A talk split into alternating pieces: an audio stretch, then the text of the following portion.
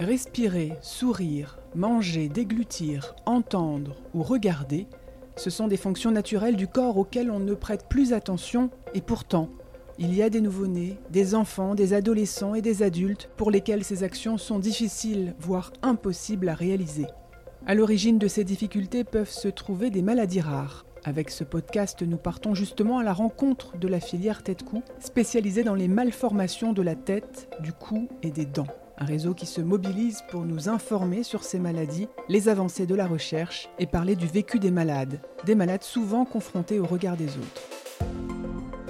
Bienvenue dans Mots de tête, le podcast proposé par la filière de santé maladies rares Tête-Cou. L'oligodontie. Quelles sont les recherches en cours pour tenter de soigner cette pathologie? Que peuvent espérer les patients? Dans cet épisode, pour aller plus loin, nous retrouvons François Claus, professeur des universités et praticien hospitalier à Strasbourg. Épisode 2 Le chercheur. Bonjour, donc je m'appelle François Claus, je suis professeur des universités et praticien hospitalier au service d'odontologie pédiatrique du pôle de médecine et de chirurgie bucco-dentaire des hôpitaux universitaires de Strasbourg. Et donc, je suis également euh, praticien au centre de référence pour les maladies rares, orales et dentaires de Strasbourg. Professeur Klaus, pour débuter, où en est-on dans la recherche? Peut-être que l'on peut commencer par la recherche clinique pour évoquer ensuite la recherche génétique et la recherche fondamentale? Alors, globalement, on peut finalement distinguer une recherche clinique qui va porter plus sur les aspects diagnostiques de ces oligodonties, hein, de ces agénésies dentaires multiples, et une partie qui va plus porter sur euh, la partie thérapeutique, c'est-à-dire la prise en charge de ces oligodonties chez l'enfant, chez l'adolescent, chez l'adulte. Je pense notamment à ce qui est donc les traitements implantaires, la recherche sur euh, ce qu'on appelle les processus d'ostéo-intégration implantaire. Hein.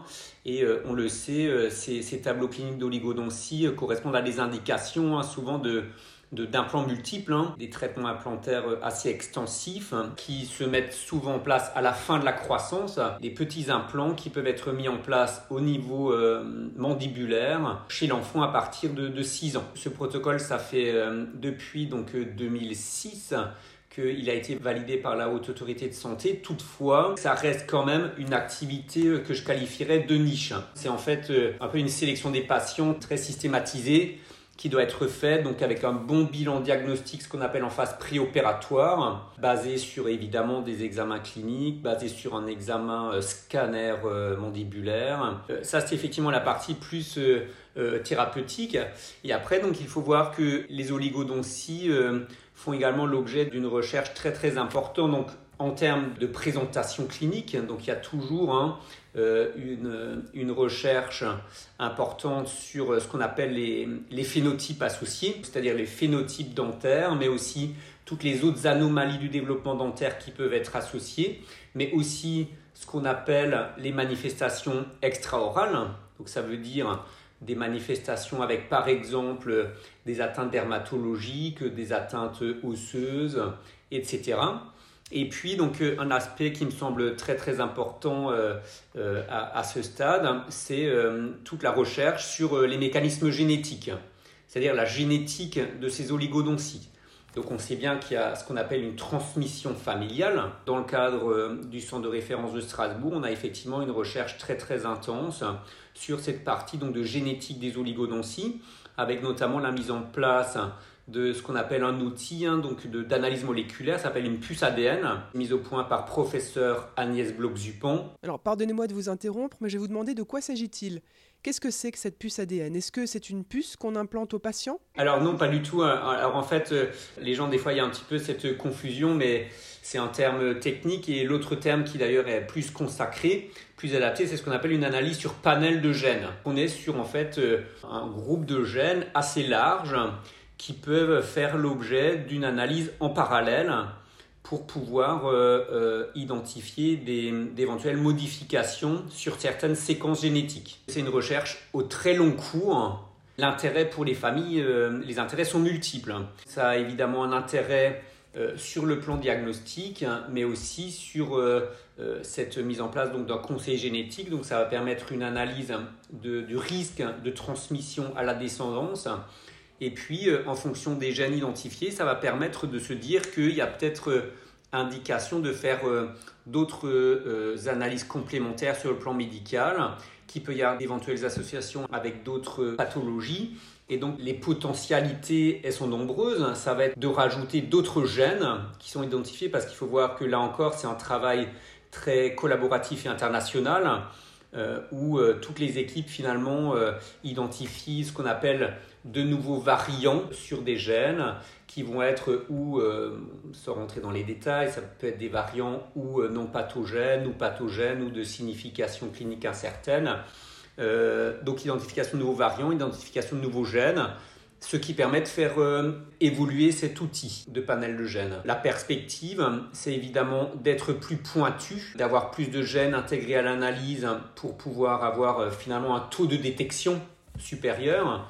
Ça, c'est très important parce qu'il faut voir que pour certaines familles, hein, pour être très, très concret pour que les gens comprennent, certaines familles que nous prenons en charge euh, avec des oligodonties plus ou moins sévères, avec un nombre de dents absents plus ou moins important, et donc euh, euh, les mutations ne vont pas être identifiées de façon systématique, même avec finalement un outil, donc ce fameux panel de gènes, qui est quand même très performant avec des centaines de gènes analysés en parallèle. Mais malgré ça, il n'y a pas un taux de détection de 100%. Ce qui signifie quoi? Ça signifie que soit euh, il y a d'autres gènes qui sont impliqués donc, dans, dans, les mécanismes de cette étiologie, soit donc, il y a, a, d'autres séquences, notamment les séquences non codantes, etc., du génome, sans rentrer dans des détails techniques, hein, qui peuvent être impliquées. Donc forcément, on comprend bien que les perspectives d'évolution, elles sont très très nombreuses. Et puis pour euh, aussi, ça, me semble très très important pour les personnes qui nous écoutent, pour être complet, c'est que là encore, sur ce fameux panel de gènes, on est sur un outil, une technique qui toutefois est très, très performante, mais il faut savoir qu'il y a d'autres outils qui, eux, sont encore beaucoup plus puissants.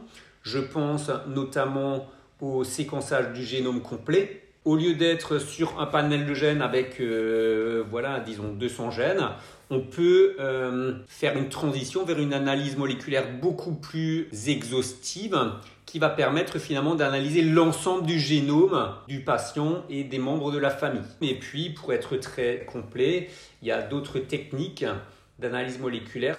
C'est évidemment assez complexe, hein, mais on comprend bien qu'on a finalement toute une sorte d'arsenal diagnostic génétique à notre disposition. Et finalement, tout le challenge, euh, c'est quoi? C'est euh, de trouver la bonne indication et d'utiliser le bon outil pour la bonne situation clinique.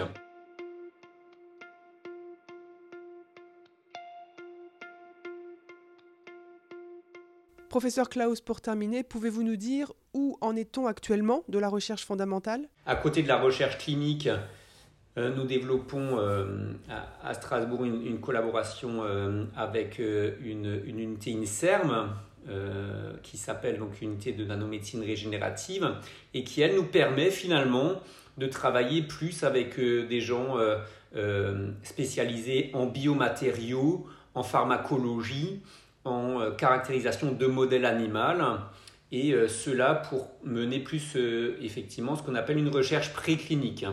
Donc, euh, par exemple, ça va être euh, la caractérisation de, certains, certaines, ce qu'on appelle euh, lignées de souris mutantes, hein, qui présentent finalement les mêmes modifications génétiques que ce qu'on peut observer en clinique, humaine, et qui nous permettent bien évidemment de caractériser très finement hein, les manifestations au niveau du développement dentaire, mais aussi euh, les, autres, euh, les autres anomalies associées, notamment euh, par exemple au, niveau squelettique ou autre. Et puis il faut voir qu'il y a tout un champ hein, qui correspond à, à, la recherche sur différents types de biomatériaux qu'on va utiliser par exemple pour stimuler la régénération osseuse, pour stimuler cette fameuse ostéo-intégration des implants, biomatériaux qu'on peut mieux étudier évidemment sur des modèles, euh, des modèles animaux. Tout ça, bien sûr, dans une perspective de, d'optimiser en fait hein, la prise en charge de, nos patients, euh, euh, de par exemple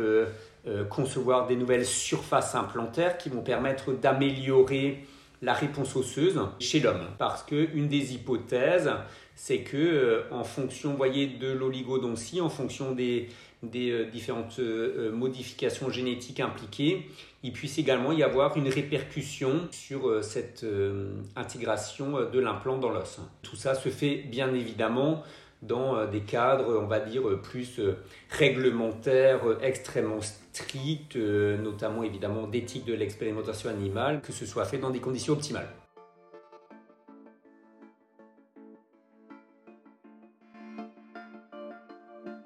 C'était le podcast Mots de tête proposé par la filière de santé maladie rare Tête.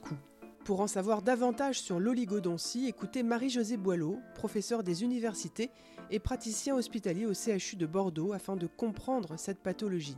Et le témoignage d'Olivier Lemot qui est atteint d'oligodontie en lien avec une dysplasie ectodermique. Ensemble, nous parlons du vécu de la maladie. Retrouvez-nous sur toutes les plateformes de podcast.